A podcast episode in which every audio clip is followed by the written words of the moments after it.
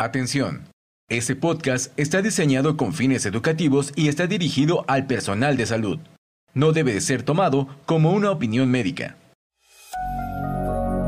La Asociación Mexicana de Gastroenterología presenta.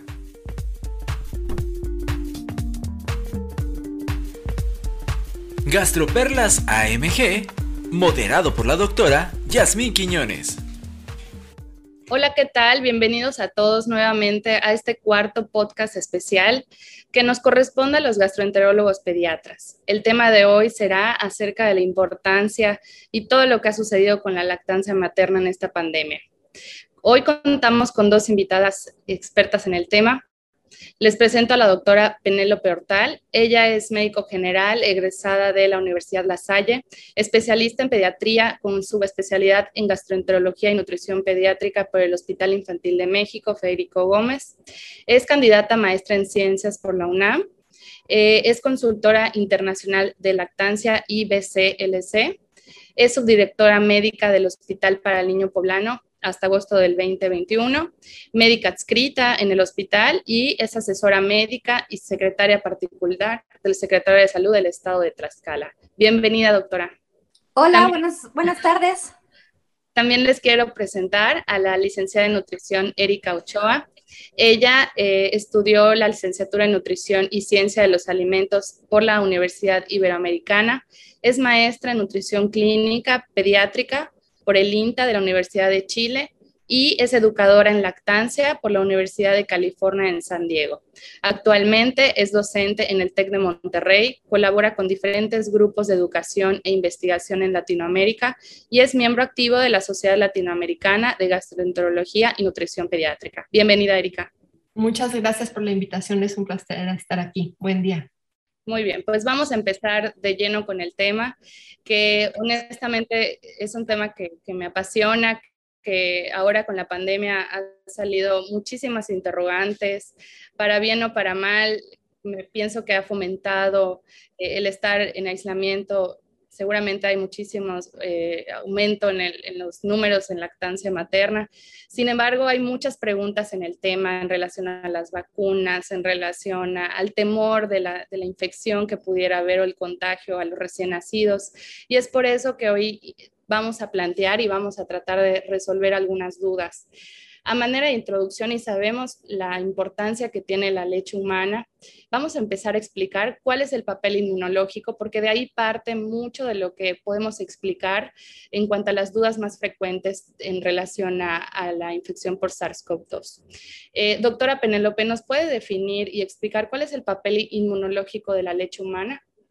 Pues bueno, el papel inmunológico puede ir desde lo más simple y maravilloso que es eh, el factor protector contra infecciones. Todos sabemos, todos los que hemos leído y, eh, estamos eh, conscientes de la lactancia materna, es el factor protector contra el riesgo de infecciones. algo bien importante es que aún en México estamos con un rezago epidemiológico y que una de las principales causas de muerte en los chiquitos es infecciones respiratorias como neumonía e infecciones gastrointestinales como una simple diarrea aguda. Y sabemos que la lactancia materna va a proveer eh, una protección importantísima para el desarrollo de infecciones de este tipo. Eh, tenemos diferentes mecanismos que son muy complejos y, la verdad es que necesitaríamos muchas pláticas para poder hablar de todos los mecanismos inmunológicos por los cuales la lactancia materna es una maravilla. Pero bueno, sabemos que tiene varios componentes bioactivos que van a servir como factores antimicrobianos, antiinflamatorios y también, eh, además de que pueden actuar directamente sobre los, sobre los microorganismos, pues... Eh, eh, neutralizándolos, rompiendo parte de la estructura de las bacterias, adhiriéndose a él y, bloqueándolos. Eh, también sabemos que eh, también va a promover el desarrollo o la maduración del, del, tubo digestivo o del sistema inmunológico del tubo digestivo y de la tolerancia, que también es muy importante. Hay diferentes tipos, ¿no? Dentro de los más estudiados son las inmunoglobulinas. A lo largo del tiempo, pues la inmunoglobulina A es como la reina de los factores protectores de, la lactancia materna y esta junto con la lactoferrina, imagínense, o sea, en el calostro eh, es, confía en el 30% de las proteínas que hay dentro de la leche materna. Y eh, esto va a ayudar a, eh, a que eh, tengamos un efecto protector y que también va a depender de la duración de la lactancia materna. Esto es muy importante porque a veces eh, nos parte de las cosas que nosotros aprendimos quizás cuando, cuando apenas empezábamos la carrera es que después de los seis meses la lactancia materna no ofrecía ningún beneficio mayor al, al chiquito y entonces muchos médicos, muchos pediatras, pues después de los seis meses recomendaban destetar a los chiquitos, pero hoy por hoy, desde hace mucho tiempo ya se sabe que no, que la lactancia materna tiene que durar pues lo que tanto la mamá como el bebé quieran y que eh, esto pues por lo menos tiene que ser, por lo menos, por lo menos tiene que ser seis meses, pero todo este factor protector sí va a depender de la duración y de la cantidad y del tipo de alimentación que va a tener el bebé. O sea, no es lo mismo un bebé que se alimenta con leche materna exclusiva que un bebé que tiene una lactancia mixta y que a lo mejor predomina la, la, fórmula, ¿no? Em, entonces, estado, ese efecto de dosis dependiente, aparte de ver el factor eh, beneficioso contra infecciones, también va a permitir eh, que se module, que se, que se module la respuesta inmunológica en el tubo digestivo, que genere tolerancia, es decir, que un bebé o el sistema inmunológico de un bebé pueda reconocer de un antígeno eh, potencialmente agresor que le va a causar una enfermedad contra uno que tiene que tolerar como un alimento y que tiene que procesar como un cuerpo que, que no le va a generar ningún problema, ¿no? Eh, sabemos que los bebés que estén alimentados con lactancia materna exclusiva van a tener una menor diversidad de bacterias, que va a estar rico en, ciertas bacterias como los lactobacilos o los bifidobacterias, y que esto va a conferir un efecto protector para el desarrollo de la microbiota eh, intestinal y con la, con la consecuente eh, beneficio que ya he comentado. Aparte de las, de las proteínas que ya comenté, hay otros compuestos como carbohidratos, como los oligosacáridos de la leche humana, que son también importantísimos porque van a modular, van a moldear el microbioma del bebé, que lo va a acompañar durante toda su vida. Eh, y, va también a adherirse a algunos patógenos para poderlos neutralizar y evitar que causen daño en el, en el, bebé, otros factores lipídicos, células, citotoxinas. Entonces, es bien importante el papel inmunológico que tiene eh, en la leche materna. Bueno, como ya nos explicó la doctora Penélope, pues la inmunidad pasiva que transfiere la leche materna es un elemento clave para la protección de los niños para combatir infecciones. La mucosa gastrointestinal funciona justo como un órgano de inmunomodulación y es aquí donde, además de, muchos beneficios que nos da la leche materna, eh, pues justamente en esta época de pandemia, donde estos factores bioactivos que nos explicó la doctora, pues pueden hacer un factor protector. Sin embargo, pues existe la duda, ¿no? Si la leche materna se modifica, hay alguna alteración en, estas eh, proteínas que nos está mencionando la doctora Penélope. Eh, Erika, ¿nos puedes decir si, si realmente hay alguna modificación o se ha visto en estas últimas investigaciones en relación a la leche humana de una mamá que puede estar contagiada por COVID-19? Realmente, em, en relación a cambios en los factores inmunológicos dependiendo de las infecciones, sí se ha visto evidencia, por lo cual se asume que también ocurre en, infección por SARS-CoV-2.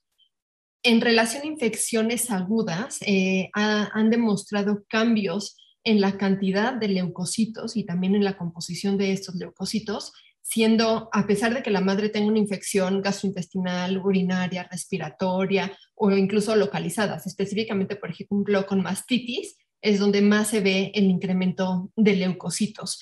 Y no solamente este leucocitos, sino también otros factores inmunológicos y antiinflamatorios como interleucina 8, interleucina 10, interleucina 6, incluso TNF-alfa. Y va a depender del momento de la infección. Es, diferente cómo aumentan en durante la infección aguda ah, versus en un momento ya más convaleciente. Eh, también en relación a respuesta humoral, se han visto cambios eh, en diferentes infecciones, aunque estos cambios suelen ser menos marcados y suelen ser también más tardíos. Eh, específicamente cuando hablamos de inmunoglobulina G o inmunoglobulina M.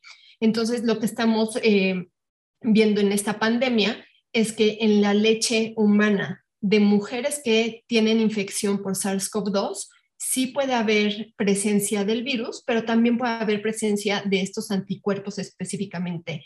Eh, ¿Qué tanta protección van a conferir al, al lactante? En este momento no está perfectamente claro, pero sí se asume que va a haber una, protección, sobre todo en aquellos lactantes que tienen muchas tomas donde van a estar expuestos constantemente, es decir, como tipo dosis eh, respuesta.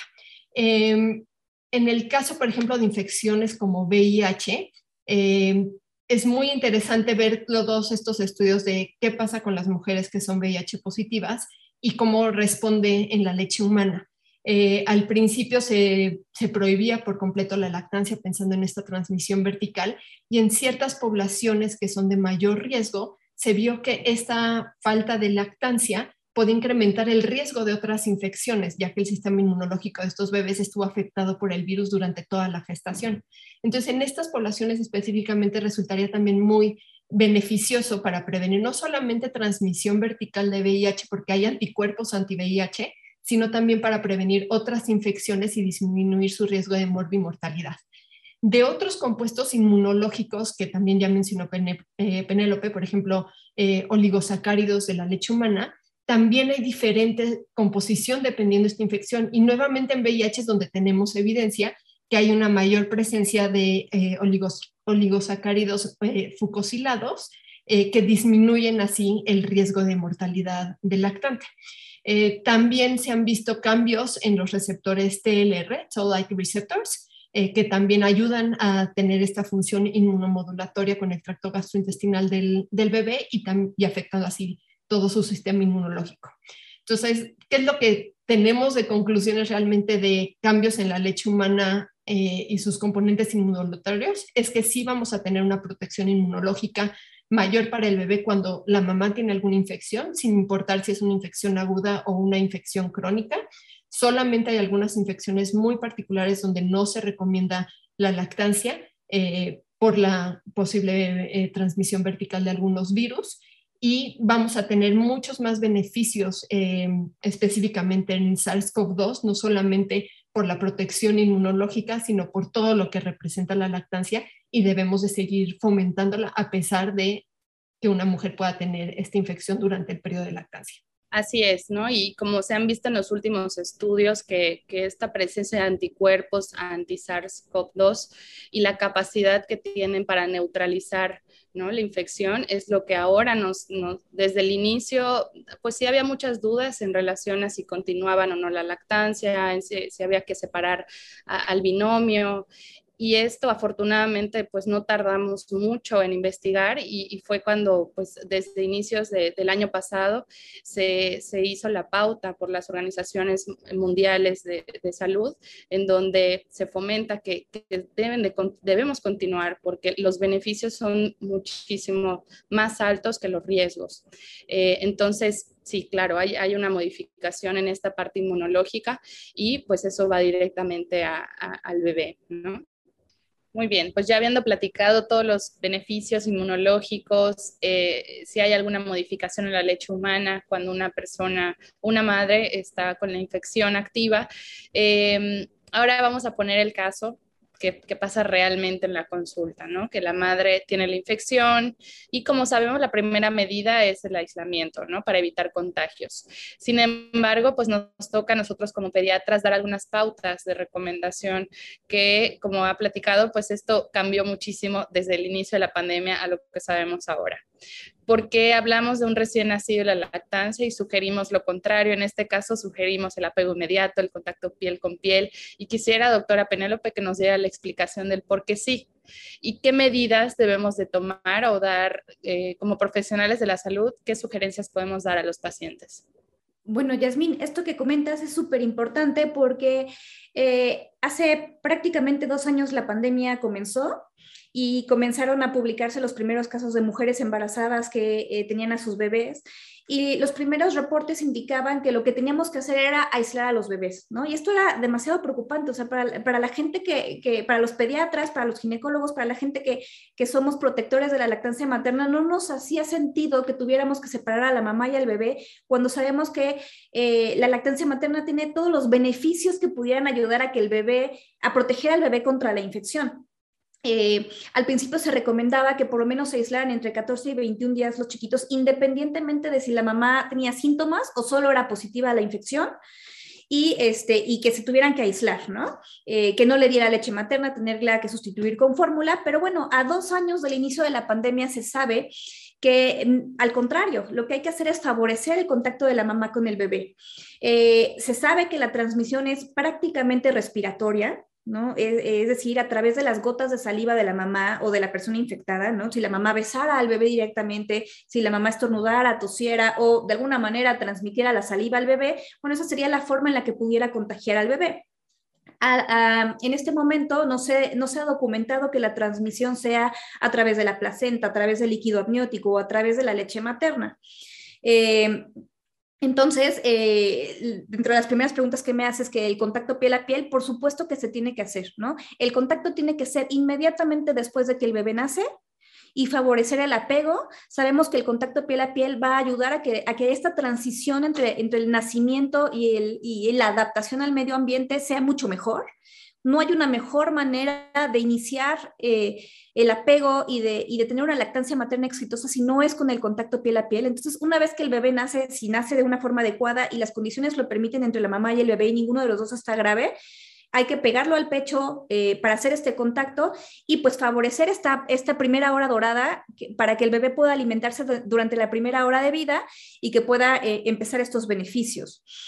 Em, sabemos que parte de los beneficios del contacto piel a piel es que el bebé va, a regular mejor su temperatura, va a regular mejor su, su, sistema cardiorrespiratorio, va a tener una mejor estabilización de su glucosa y pues sobre todo este factor de estrés que eh, ahorita con la pandemia es súper importante. O sea, si, si, si, siempre el nacimiento de un bebé a los papás les genera mucho estrés, pues ahora en, en términos de pandemia más, no se sabe, hay mucha incertidumbre. Si la mamá es positiva, pues no sabe cómo viene su bebé, no sabe cómo van a ser. Entonces el hecho de que la mamá pueda tener este contacto con el bebé es maravilloso para reducir este estrés y para favorecer un apego. Eh, lo único que sí es que eh, tendríamos que separar a la mamá y al bebé solo si la mamá se encuentra grave o el bebé se encuentra grave. Sabemos que la infección por COVID en mujeres embarazadas ha incrementado la morbimortalidad en las mamás. ¿No? Entonces, si una mamá se infecta de COVID, hay mucho riesgo de que la mamá se ponga grave por la enfermedad o que tenga un parto prematuro y que entonces el bebé esté grave. Esa sería la única razón por la cual habría que separarlos y no estar en alojamiento conjunto, pero aún así tendríamos que promover la lactancia materna a través de que la mamá se extraiga la leche y a través de diferentes formas la mamá eh, o un cuidador libre de la enfermedad pudiera darle esta leche materna este, tan importante para el bebé. Eh, lo, que sí hay que hacer, si, se puede favorecer este alojamiento conjunto, es los mecanismos que todos conocemos para protegernos contra el virus, ¿no? Utilizar una mascarilla de alta eficacia, si es posible, ¿no? O un doble cubrebocas, que actualmente se recomienda que tengas tu cubrebocas quirúrgico más un cubrebocas de tela, o bien este, unos de mayor eh, eficiencia. Eh, y el lavado de manos continuo, alcohol gel, sería como lo único que hay que hacer para que evitemos la transmisión del virus hacia el bebé.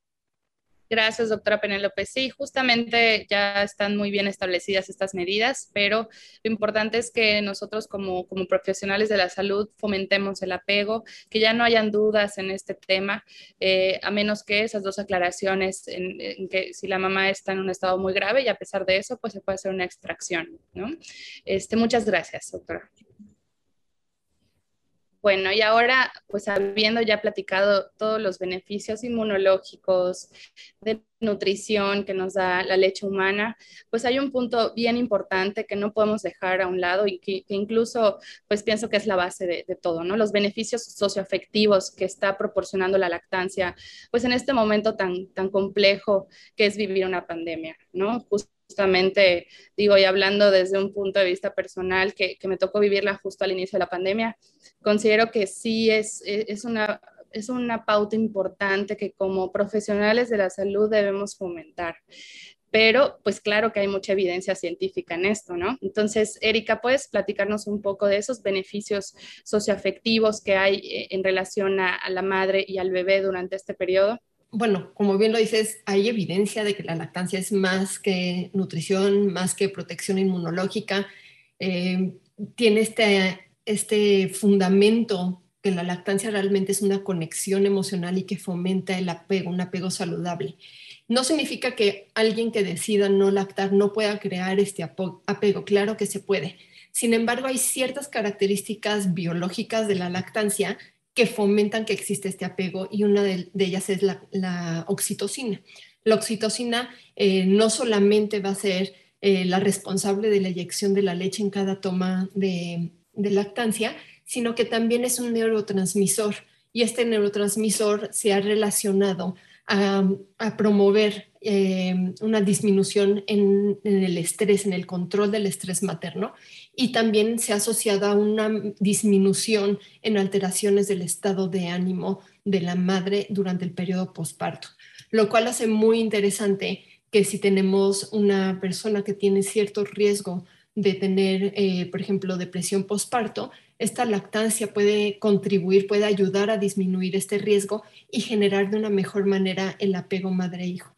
Em, curiosamente, las mujeres que deciden lactar o las mujeres que lactan eh, suelen interpretar mejor las señales de sus hijos. Tienen, desarrollan una mayor sensibilidad a estas señales, por lo cual más adelante en la vida tienen unos estilos de crianza que suelen ser más responsivos y específicamente en alimentación, pues un estilo de crianza más democrático que responde realmente a estas señales de hambre y saciedad del lactante, lo cual crea un, fundamento para una mucha mejor relación entre cuidadores y, lactantes. Ahora, ¿qué pasó con la pandemia? Eh, recién eh, se, detecta esta pandemia en China. Las primeras recomendaciones, como ya se mencionó, fue eh, no contacto piel con piel, se separaban a los bebés al momento del nacimiento de la se separan madre y bebé al, momento del nacimiento, incluso había más cesáreas que partos vaginales. Entonces, todo esto fue afectando cómo se creaba el, o cómo se establecía la lactancia. Eh, esto claramente tiene una, afección importante para el vínculo, para la diada, y por lo tanto eh, los cambios que se han suscitado en cómo debemos manejar desde el nacimiento el contacto piel con piel, en caso de que una madre tenga una infección, pues ayuda justamente a, a evitar que este vínculo se rompa o que se vea dañado fácilmente. Ahora, ¿qué pasa con aquellas diadas, aquellas madres y lactantes que ya tenían una lactancia establecida? Pues la pandemia también trajo muchos cambios y los lactantes son eh, muy susceptibles a estos cambios de rutina. Los cambios que tuvimos a nivel mundial de rutinas de los lactantes en que quizá ya no pueden ir a una guardería, que quizá ya no pueden ver a otros miembros de la familia más que a los cuidadores que están en casa con ellos, pues afectó justamente eh, drásticamente sus vidas y eso genera cierto nivel de ansiedad que quizá no lo vemos como nosotros en, adultos, pero claramente tienen ansiedad. Y aquí hubo cambios en las prácticas de lactancia, yo podría decir de la mayoría, no, tenemos una evidencia de cómo cambiaron todas estas prácticas de lactancia, eh, pero hay algunas, algunos estudios que refieren, por ejemplo, que bebés que lactaban menos empezaron a lactar mucho más, tener más tomas durante el día, eh, mujeres que ya estaban decidiendo destetar, pues la pandemia logró este, salvar esas lactancias en algunas situaciones. Em, otras mujeres que se sintieron tan abrumadas con la pandemia, con el trabajo en casa, con diferentes aspectos sociales que nos trajo la pandemia, que decidieron no lactar o no pudieron lactar. Entonces, claramente la pandemia sí tuvo una afección. Y eh, responder o dar apoyo justamente a lactancia desde las diferentes perspectivas de cada familia, de cada mujer y cómo lo está viviendo, pues va a fomentar o va a facilitar que se establezca adecuadamente la lactancia. Algo que también ha sido muy particular y que se publicó recientemente fue cómo era, eh, cómo afectaba el uso de cubrebocas en, en los bebés, ya que los bebés dependen de nuestras expresiones faciales para procesar emociones y al nosotros estar tapados la mitad de la cara prácticamente eh, una gran parte del día, pues ellos no pueden regular adecuadamente esas emociones, no interpretan adecuadamente y no pueden regular también sus respuestas adecuadamente. Em, hay un estudio incluso que dice que los bebés que nacieron durante la pandemia, cuando se comparan con bebés que nacieron previo a la pandemia, ciertas habilidades de habla y de regulación emocional son menores eh, dado justamente a las características sociales que nos trajo la pandemia. Entonces nosotros como profesionales de la salud nos toca fomentar esta, esta lactancia, proveer ayuda para poder mantener esta lactancia y que en aquellos, casos donde el cubrebocas sea necesario, por ejemplo, en el caso de que la mamá tenga esta infección y que tenga que usar el cubrebocas, pues cómo apoyarla justamente para que eh, inmediatamente que pueda ya estar sin cubrebocas y que el bebé no tenga un riesgo de contagio, fomentemos estas, eh, este contacto con las expresiones faciales y que podamos interpretar y que facilitemos que los bebés las interpreten correctamente para que tengan un adecuado desarrollo. Así es, Erika, totalmente de acuerdo contigo. Realmente mucho de, continuar o de iniciar eh, la lactancia, pues depende mucho de, nosotros los pediatras, ¿no? Que, de primera instancia damos las recomendaciones. Eh, y para eso, pues necesitamos documentarnos, necesitamos seguir las pautas que ya están a nivel internacional, en donde en ningún momento se, sugiere suspenderla en caso de que la mamá pueda contraer la infección. Eh, y, y, todavía reforzando con esta parte afectiva y emocional que puede generar a la, madre, ¿no? Definitivamente es un periodo el que vivimos con más estrés, preocupados si nos vamos a enfermar o no, eh, pues no salimos tanto, entonces eso además de, lo que nos genera a una mamá eh, primeriza, ¿no? No saber todo lo normal que tiene un recién nacido, pues esto todavía genera más estrés. Entonces, eh, está totalmente bien eh, identificado y documentado los beneficios que puede dar para la madre, siempre y cuando pues tenga este apoyo que no solo como profesionales de la salud, sino como sociedad debemos de, tener hacia la, hacia la madre que está lactando. Muchas gracias, Erika. Y otra de las grandes dudas va en relación a la vacunación. Sabemos que pues existe mucha controversia en sí únicamente por la vacunación hay mucho temor, hay, hay personas que todavía no, no, no creen en, en, estos beneficios que otorga la vacuna. Y pues como médicos nos enfrentamos también a las dudas que nos hacen las madres, ¿no? ¿Es seguro vacunarme si estoy lactando? ¿Es ¿Se están pasando los anticuerpos al bebé por medio de la lactancia? ¿Nos pudiera eh, dar respuesta a estas preguntas, doctora Penélope? Claro, pues también, también es, un motivo como de, mucho temor, ¿no? Eh, eh, entre las mujeres embarazadas.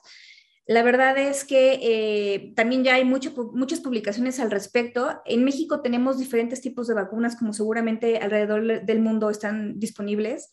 Eh, pero bueno, básicamente las vacunas están hechas de nanopartículas lipídicas que se inyectan eh, generalmente en el músculo deltoides y, al, y esa, bueno, pueden ser ARN mensajero o a través de vectores virales, ¿no? O o a través de virus inactivados que no, que no son capaces de producir la enfermedad, ¿no? Entonces, una vez que se inyecta la vacuna, esta eh, nanopartícula lipídica va hacia las células musculares y ahí es donde se tiene que transcribir el ARN mensajero para formar la proteína que es la que nos va a, conferir la protección, que es la, spike protein o la, la, espícula, ¿no? Y a partir de ahí empezar a generar los anticuerpos. Sería altamente improbable que después de que inyectas la vacuna, pasa al músculo, de ahí pasara, esas partículas pasaran al torrente sanguíneo, de ahí pasara a la glándula mamaria y de la glándula mamaria pasara a la leche materna y entonces infectar al bebé. O sea, eso, eso o, generar algún daño en el bebé. Eso sería altamente improbable. Pero aunque así sucediera, seguramente en el momento en el que el bebé deglutirá la leche, los mecanismos digestivos terminarían por inactivar esas, esas partículas eh, de la vacuna. Entonces, eh, ya la evidencia actual te dice que todas las mujeres embarazadas tienen que vacunarse tienen que vacunarse y las mujeres en lactancia también tienen que vacunarse. Y lejos de conferir un riesgo, eh, como, como lo comenté previamente, la posibilidad de que una mujer embarazada se complique y se complique el bebé por una enfermedad por COVID eh, a través de que una mamá haya tenido una complicación en el embarazo y el bebé haya nacido prematuro o con alguna complicación, es alta. Entonces, cuando tú ponderas y haces riesgo-beneficio, pues por supuesto que el beneficio de vacunar a las mamás es mucho mayor que no hacerlo. Eh, y lo que sí puede ocurrir es que eh, estos anticuerpos que la mamá genera y las células T que se generan a través de la vacuna pasen, ahora sí, eso sí pasan a través de la leche materna y generan un factor benéfico hacia el bebé. ¿Cuánto, cómo, cuánto dura, cuánto le protege? No se sabe aún, pero pues la teoría y lo, que tenemos, como, como bien lo, comenté hace ratito, ¿no? Eh, lo que sabemos con la vacuna de influenza es que los anticuerpos pueden durar y hay títulos súper elevados los primeros 5 o 7 días después de que el bebé recibe la vacuna a través de la leche materna, ¿no? Entonces, eh, pues la propuesta es sí, siempre sí, eh, no tener miedo, ¿no? Al momento no se ha reportado ningún evento adverso en los chiquitos que han recibido leche materna después de haber eh, vacunado a la mamá. ¿No? Independientemente del momento, porque a veces también lo que recomendaban era que esperaras unas horas después de haberte vacunado para poder empezar a darle leche materna, no es verdad, o sea, incluso este, podemos utilizar la misma técnica que los bebés utilizan cuando los vacunamos con el pediatra, ¿no? Este, mientras te vacunan, puedes tener al bebé pegado y no pasa absolutamente nada. Entonces, la recomendación es sí, sí hay que vacunarse. Perfecto, muy claro, doctora. Totalmente de acuerdo con, usted y, espero que, esta respuesta quede claro para la audiencia. Bueno, ya que platicamos largo y extendido acerca de la vacunación y estas dudas que, nos, que nos generan a, los médicos durante la consulta, pues otro comentario que he escuchado en la consulta es este caso de, las mamás que están eh, embarazadas eh, están todavía lactando a otro, a otro hijo y nace eh, el segundo bebé o bueno, el siguiente bebé y empiezan las dudas de si es posible continuar con la lactancia a ambos hijos, ¿no?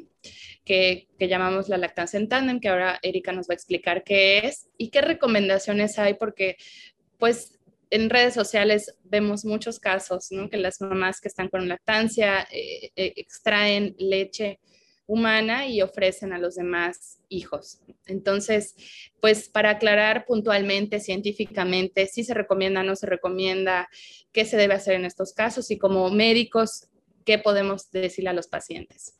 Claro, creo que es eh, el tema que salió desde que empezó la vacunación. Incluso tengo conocidas que eh, está por nacer el siguiente bebé, no están lactando en este momento, pero se vacunaron y bueno, entonces, ¿qué me puedo tomar para que empiece la lactancia? extraerme leche y darle a mi hijo más grande, ¿no? Eh, como ya bien lo dijo Yasmín, lactancia en tándem se refiere eh, al, a lactar a dos bebés al mismo tiempo, uno es mayor que el otro, es decir, estoy lactando a un recién nacido, a un lactante y a mi hijo mayor, eh, que vamos a suponer que puede tener dos, tres años, ¿no? Em, de esta forma, pues los dos se van a ver beneficiados por la, por la leche humana y eh, no habría ningún problema de hacerlo, al contrario, es totalmente eh, natural y es adecuado, no tiene ninguna contraindicación. Ahora, específicamente hablando de vacunación de, de COVID y, y, la lactancia en tándem específicamente, pues sabemos que los anticuerpos eh, por la vacunación aparecen en la leche humana dos o tres semanas después de la primera vacuna. Hay más evidencia eh, con vacunas de RNA mensajero. Y después de la segunda dosis, llegamos al pico más alto de anticuerpos en, en la leche humana. Estos anticuerpos son principalmente inmunoglobulina G y no sabemos exactamente cuánto duran estos anticuerpos en la leche humana. Hay evidencia de incluso dos, tres meses, pero no, no sabemos eh, realmente si son perdurables. Em, ofrecer leche humana con anticuerpos posterior a una vacunación de, de, la madre que está lactando no es análogo a vacunar a un niño. Em, retomando mis ejemplos, tengo una conocida que tiene tres hijos, entre ellos un niño ya más grande, eh, de 10, entre 10 12 años, y su idea era justamente extraerse leche para darle a sus tres hijos, ¿no? Em, aquí, curiosamente, no es análogo y los anticuerpos se van a ver muy fácilmente diluidos y eh, en inglés le dicen washed out, como lavados en la cavidad oral y degradados en el tracto gastrointestinal. Por lo tanto, no vamos a tener la misma cantidad de anticuerpos llegando a, al torrente sanguíneo y no va a conferir la misma protección inmunológica que si nosotros vacunáramos a uno de estos niños. También es dosis dependiente, entonces no es lo mismo que yo esté lactando a un bebé recién nacido 10, 12 veces al día, a que tenga un niño de 3 años que tenga una o dos tomas de 20 minutos al día o que le ofrezca una o dos tomas de no sé, 60, 80 mililitros al día. Entonces, justamente el bebé que va a tener muchas más tomas y con mucha mayor frecuencia, a pesar de que estos anticuerpos van a seguir siendo diluidos, lavados en la cavidad oral y degradados, pues tiene una, un, un, contacto mucho más frecuente y que sí va a tener una cierta protección eh, inmunológica. ¿Qué tanto lo va a proteger? Se asume que es alta la protección, pero no se tiene claro tampoco eh, si es tan buena como, como la protección que puede conferir una vacuna. Entonces, eh, ¿se puede hacer lactancia en tándem a pesar de COVID? Sí, se puede hacer. Eh, vamos a tener la misma protección inmunológica que una vacuna, quién sabe, eh, probablemente es alta, pero sí. Y va a tener todos los que reciban esa leche, esa protección inmunológica igual, no necesariamente, justamente por lo de dosis respuesta. Y los que se van a ver más beneficiados son los que toman más frecuente y en mayor cantidad. Sí, en este punto pienso que todavía falta mucho ver lo que vamos a encontrar en unos años después, ¿no? Con estos niños que fueron alimentados eh, tanto el recién nacido como pues los hermanos que también recibieron algunas dosis, que es bien difícil de saber cuánto fue, en la cantidad, la frecuencia, y lo que es importante aclarar es que definitivamente no es igual a que estemos vacunando eh, directamente al niño a, a que esté alimentado con la leche humana con anticuerpos, ¿no? Y el otro punto es que también hay que considerar que el recién nacido pues necesita unas tomas frecuentes y para que se establezca bien la lactancia pues durante el primer mes, como sabemos a libre demanda significa que eh, eh, pues no hay horarios, no hay tiempos, no hay eh, nada establecido en cantidades, ¿no? Entonces, ha sucedido que algunas mamás tratan de quitar alguna toma para poder darle al, otro hijo. Entonces, pues durante los primeros meses de vida, sí fomentar que sea un apego al, recién nacido, este, sin quitar tomas para niños para sus hijos más grandes que no sabemos si se van a, tener un beneficio eh, en cuanto a, los anticuerpos de la leche humana, ¿no? Entonces, se queda abierta una puerta como para seguir investigando del tema, pero de que se puede hacer la lactancia en tándem a pesar de la pandemia es posible y, eh, debemos de, no debemos de suspenderla ni, ni contraindicarla. Gracias, Erika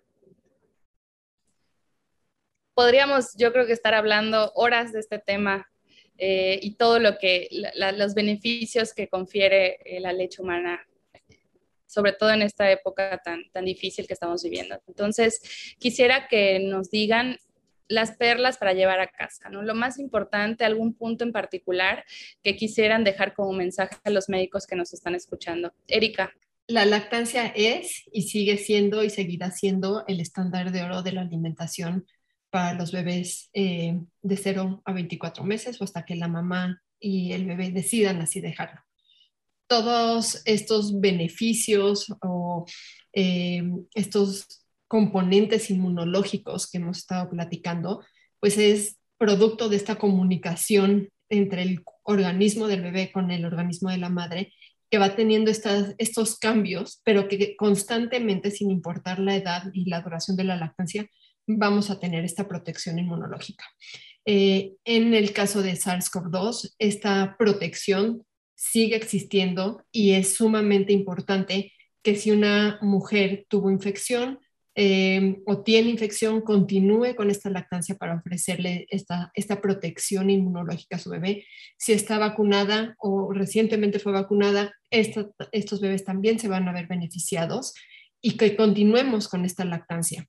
Em, y muy importante, ver más allá de lo inmunológico o de lo nutricional de la leche humana, ver lo que significa en relación a apego, en relación a desarrollo para el bebé y que al final la leche tiene este contexto eh, mucho más grande que algo simplemente biológico.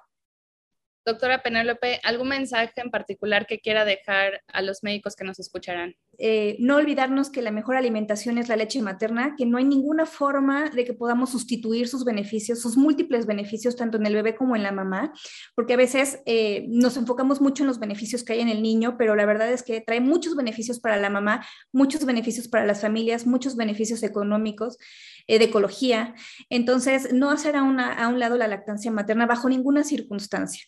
Hay realmente muy pocas contraindicaciones para la lactancia materna, muy pocas contraindicaciones. Y pues ahora que estamos eh, hablando mucho de COVID y de las vacunas, pues una de ellas no es esa, ¿no? ahora que, que, que hay mucho COVID, si la mamá se llegara a infectar por COVID, sabemos que tenemos que tener las mismas medidas que se toman con todos los pacientes, ¿no? El uso de cubrebocas, el lavado de manos con agua y jabón, el uso de alcohol gel evitar dar besos al bebé, evitar que haya ese tipo de contacto directo con el bebé para evitar eh, estos riesgos de infección, pero que hoy por hoy no se ha documentado que un bebé se puede infectar a través de la lactancia materna, entonces hay que continuar. Los efectos benéficos de formación de anticuerpos de diferentes células de protección van a estar en la leche materna y por lo tanto van a proteger al bebé. Y eh, también con la vacunación, pues no olvidar que no hay mejor forma de proteger al bebé que dándole lechita materna y si nos vacunamos, pues mucho mejor porque le vamos a, pasar todo ese factor protector al chiquito. Muchas gracias, doctora. Claro, totalmente de acuerdo con, con los puntos que dejaron eh, clara ustedes dos. Eh, pienso que, que, es responsabilidad de todos nosotros, de la sociedad, que una madre tenga todas estas herramientas para fomentar la lactancia. La lactancia no solo es responsabilidad, eh, cae todo el peso sobre la madre, sino de nosotros como sociedad, ¿no? particularmente de los médicos, de los profesionales de la salud, de las enfermeras, de todos los que en ese momento, porque la lactancia sabemos que no es algo sencillo, pero nosotros eh, cumplimos un papel muy importante y empezar con el conocimiento, ¿no? con dejar en claro todas estas dudas y que los papás, la familia esté tranquila con la decisión y, que no quede de nosotros que no se pudo intentar una lactancia. Muchas gracias, doctora Penélope. Gracias, Erika, eh, por este, esta grabación eh, que seguramente va a ser muy benéfica para quienes nos escuchan. Gracias. Saludos a todos. Muchas gracias. Muchas gracias a todos por el apoyo técnico. Penélope, gusto de saludarte. Igualmente, Erika, gracias. Esto fue Gastroperlas AMG. Los esperamos en la próxima emisión. La Asociación Mexicana de Gastroenterología presentó. Atención. Este podcast está diseñado con fines educativos y está dirigido al personal de salud. No debe de ser tomado como una opinión médica.